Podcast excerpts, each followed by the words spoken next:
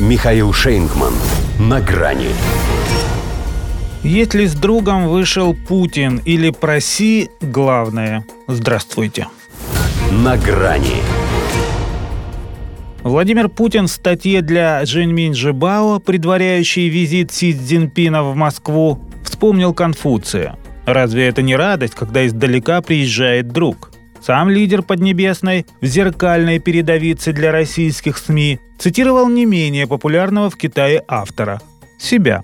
Даже если афоризм еще из неизданного, место в новом собрании сочинений ему найдется. Год начинается с весны, а успех – с дела. Сейчас все совпало. Ибо в нынешних обстоятельствах появление китайского товарища в Кремле – это дело. Трехдневный государственный визит с мировой перспективой. Дипломатический протокол ведь иной раз бывает гораздо красноречивее официальных слов, публичных заверений и обмена любезностями.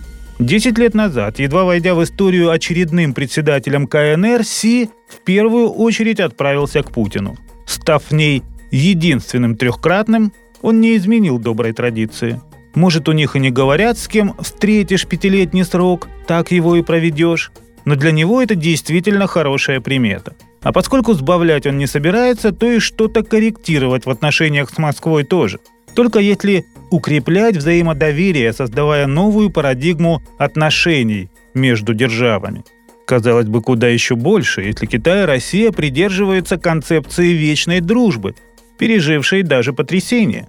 Но ведь и теперь ее не то чтобы трясли, но испытывают, поскольку если исходить из представлений Путина о том, что для нас настоящий друг как родной брат – то давят нашего брата. Точнее, думают, что давят.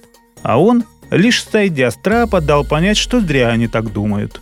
Пекин готов вместе с Москвой стоять на страже миропорядка, основанного на международном праве. Самое важное будет во вторник – переговоры, документы, заявления для СМИ. Но самое интересное сразу – ибо тет-а-тет.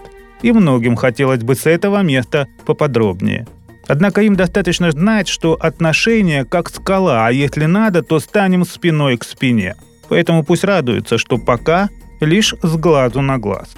Лидер страны крупнейшего ядерного арсенала и всей таблицы Менделеева с первым лицом второй экономики с полуторамиллиардным населением. Что еще надо, чтобы мир затаился в ожидании, а некоторые прикусили губу? Правильно, тихо всем. Взрослые дяди разговаривают. Именно для того, чтобы всем было тихо и спокойно. Понятно, что сразу не получится, но он приехал, поэтому проси главное. Это то, что просить его ни о чем не надо. Сам в курсе.